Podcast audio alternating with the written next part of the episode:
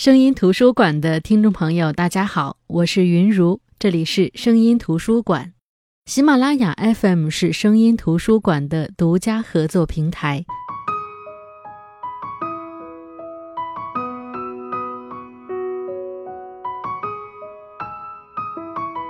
感觉上一次分享李修文的《山河袈裟》还没有过去多久，他就带着他的新书来了。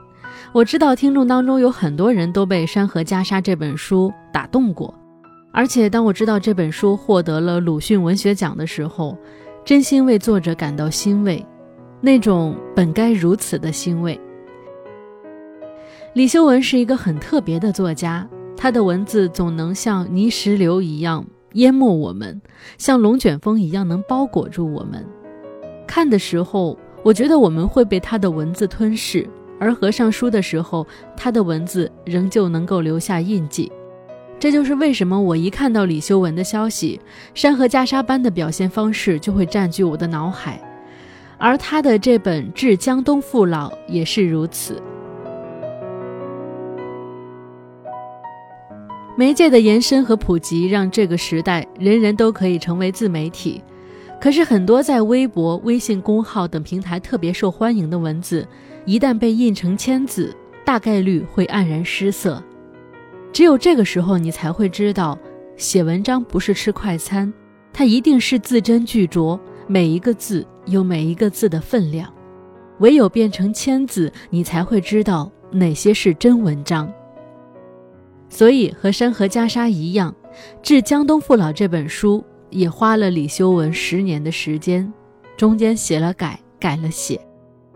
李修文说：“相比《山河袈裟》，《致江东父老》里生活本身的质感可能会更加充足一些。他希望通过《致江东父老》这本书，让自己从一种有名有姓的写作变成无名无姓的写作。那之所以写这本书，还有一个很重要的原因，他说。”某种相对典型的中国式面孔，在今天的叙事里越来越安放不下。我要找回他们，写下他们。在这本《致江东父老》里，李修文记录下很多在现如今叙事当中越来越安放不下的典型的中国式面孔。就像他这本书里描写的落魄的民间艺人，与孩子失散的中年男人。过了气的女演员，流水线上的工人，不得不抛弃自己孩子的女人，爱上了疯子的退伍士兵和靠唱歌获得勇气的穷人。其实这些人在时代的洪流当中是小人物，那在我们的身边有很多这样的人，就这么不值一提的活了一辈子。李修文写下他们，写下力量、勇气、情谊，就像李修文在自序当中写到的，他说。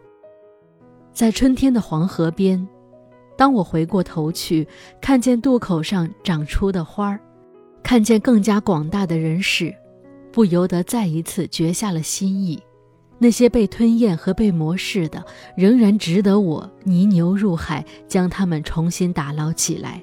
那些不值一提的人或事，只要我的心意绝了，他们便配得上一座用浪花、热泪和黑铁浇灌而成的纪念碑。在《致江东父老》这本书里，李修文的山河既是自然的山河，又是令人悲喜交加的山河。他们不是文人笔下闲适的小桥流水、晓风残月，而是古道热肠，是西风瘦马，是天涯路上的那些断肠人。就像他的文字里，有铺天盖地盛开的油菜花，有冒着香气的甘蔗林，有轰隆作响的冰河，有风雪弥漫的大山。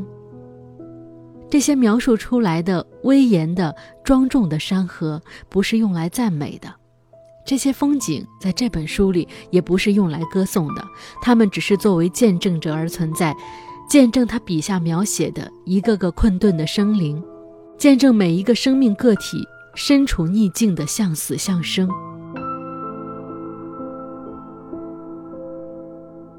这是一个好散文比例不高的时代。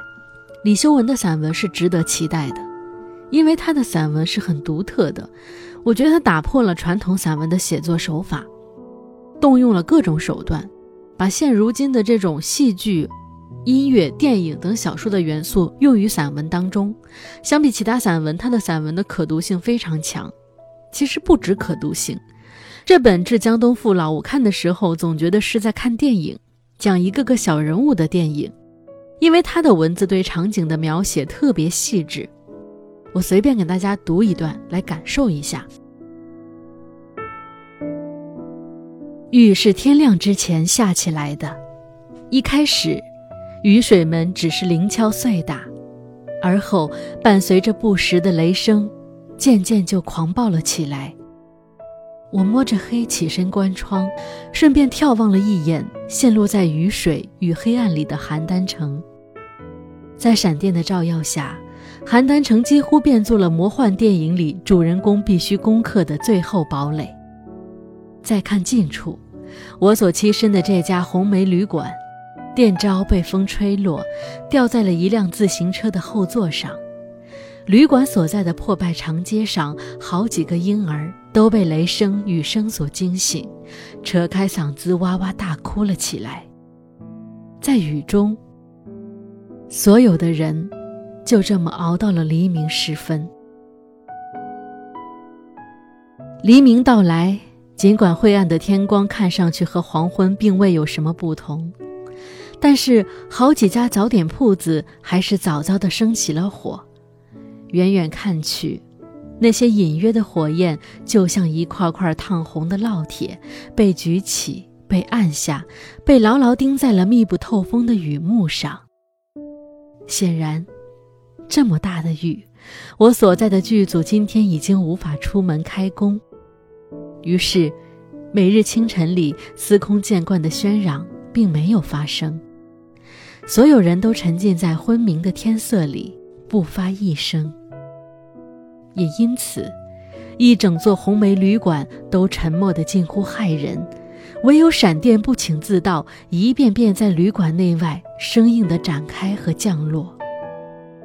不过，因为已是黎明。闪电们发出的光芒被天光分散，到头来，也不过是一场场的自取其辱。其实这就是一个故事的开篇。那在开头的时候呢，他给我们描述了这样的一个故事发生的场景。在李修文的文字中，我觉得经常会有很多用于影视作品中的蒙太奇的手法，比如在《猿与鹤》这篇中。他写鹤，他说他在许多地方见过那只鹤，在火车车厢里，他往外看，那只鹤刚刚掠过车顶，飞入了满天的霞光和被霞光照耀的甘蔗林。在北京的石佛营，后半夜，天快亮的时候，路边小摊酒冷火残，那只鹤在楼群与楼群之间翻飞。最后，径直朝着那小滩扑面飞来，却像是一块提前到来的鱼肚白。还有沈阳铁西区的废弃工厂，那只鹤在车间里飞，在烟囱边上飞，它眺望着它和辽阔而枯寂的厂区，竟然一阵眼热，似乎它只要飞下去，炉火便会重燃，机器便要重新轰鸣，一个赤膊流汗的年代。便会重现在满目萧瑟里。事实上，他只见过一只真正的鹤。那年春天，他幽闭在一座荒岛上，终日去写一部似乎永远也写不完的剧本。当然，与其说是在写作，不如说下意识里他是在躲避。他怕追稿的人在平日生活的城市里找到他。荒岛上养着数百只鸡。他就是在这群鸡里见到了那只真正的鹤。据鸡群的主人所言，这只鹤打幼小时从山谷里跌落至此处后，就跟公鸡、母鸡们一起长大。公鸡、母鸡们能飞多高，它也就只能飞多高。它的胆子，实际上比鸡还要小。是啊，它早就忘了自己是一只鹤了。再比如。在这篇《小站秘史》里，他描述他在山西的一个小站里遇到的故事：一个抛弃自己女儿的女人在跟他哭诉，生活的艰难让他不得已抛弃了自己的女儿。但是，他的不得已和悔恨在陌生人面前土崩瓦解。他这样写道：“他说，我叹息着，想了半天，还是起了身，决心走出这小站，看看哪里还有没关门的店铺。如果还有店铺尚未关门，我也许就能给他买回一些吃喝之物。于是，我便出了小站。”沿着站前唯一的道路朝前走，一边走一边往四下里环顾，可是满眼里却不曾看见一盏亮着的灯火。多多少少，我心有不甘。继续朝前走，越往前，漫天里的煤灰味道竟越刺鼻起来。好歹路边种植着某种我在黑暗里辨认不出的作物。那些作物散发着的香气，尽管微弱，但也总算艰难地抵达了我的鼻腔。我终于稍微松了口气。紧接着，就迎头遭逢了一辆疾驰而来却不会再次停靠的火车。是啊，这么小的车站，就算把整个尘世间都算上，其实也并没有几趟火车会真正在这里驻足停留。果然。那辆火车呼啸着向前，转瞬便将小站抛在了身后。但是就在这转瞬之间，雪亮的车灯照亮身边的旷野，让我得以看清之前那些散发着香气的作物，并非普通的作物，而是漫无边际的牡丹。我的身体竟然蓦地一震，如梦似幻的，另外一座遥远的小车站在疏忽里破空而来。像是水漫了金山也无法淹没的寺院，硬生生伫立在我的面前。那么接下来他就这样写：“他说，硬生生来到我身前的是远在几千里之外的另外一座小火车站。因为想到了这个车站，自然会想到他在这个车站遇到的故事。那么因着这样一个车站的主题，他把几个故事串在了一起。”书中这样的处理其实有很多，也许作者在看到眼前的景物时，是真的想到了千里之外的其他事物，但对于讲故事本身，我觉得他更在乎的是情绪和文字的力量感。因为如果当你把这些串几套文章的故事一个个拆开来读，你会发现其中的是非曲折，和你回到老家听到家里亲戚讲的那些荒诞的、天可怜见的故事，其实并没有什么不同。但是李修文就特别会把一些神力注入到他的故事里，就那些在我们生活中可能不存在的，甚至可能被认为是怪力乱神的东西，会经常出现在他的文字里。他应该是一个信佛的人，我猜测，在中国最广袤的农村，那种怪力乱神可能是非常普遍的。可是书里那些一道震惊的语言就出现的闪电、梦境式的回响。会让最开始读这本书的我有一些排斥。他好像在面对这些人的这些事儿时，特别擅长用文字去给我们描述一个修罗场，用来突出这个故事有多么的荒诞和悲凉。但是读到后面，我就会发现，这就是李修文呀。正是因为这样，那些人类生活当中越来越趋同的故事，在李修文的文字铺排中、情绪渲染中。有种摄人心魄的感觉，他不自觉流露出来的悲天悯人，总能够让我们逐渐麻木的心变得敏感起来。就像李修文所说的那样，他说：“我必须将自己的生活袒露成写作本身的样子，而后才能去写作。自我写作至今都是如此，所以我其实经常遇见一些不足为外人道的难处。”这难处又动辄令我怀疑自身写作的必要性，所以，为了活着，也为了活成一个真实意义上的人，出于天性和好奇心，除了写小说、写散文，我也会涉足一些影视剧的工作。但是，他们与我几乎是救命稻草，很难想象，没有十多年的泥牛入海、东奔西走，我的写作怎么可能得以延续？是的，李修文的身份有很多，他是一个小说家，也是个散文家，同时还是影视剧的编剧和监制，多身份的、多方面的创作，对他来说可能是一种互补。拍影视剧需要走南闯北，这样他才有机会去遭遇他笔下那些陌生人。这些走南闯北的经历，是他的创作资源库，源源不断的给他带去最新鲜的灵感，而他的文字素养又在支撑他的编剧事业。我想，如果一个人有多重身份，而这多重身份能够自洽互补，这简直是一个人最好的状态了。李修文说：“我写的仍然是我曾踏足过的地方。”和我曾目睹过的人和事，如果有什么辽阔之处，这辽阔莫如说是狭隘，那可能是一种对于不值一提的人和事儿的强烈迷恋。再大的辽阔，我也将其收窄在这个狭隘里。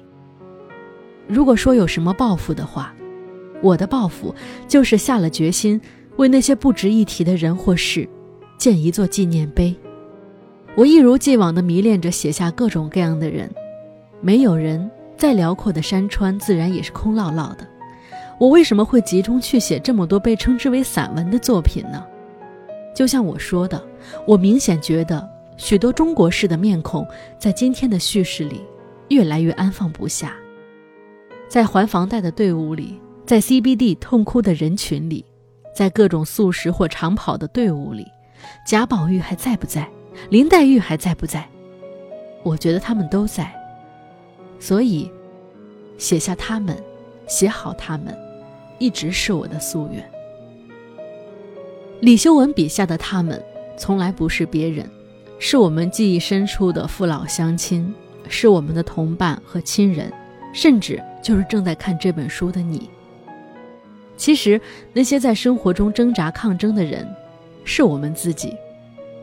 是所有人。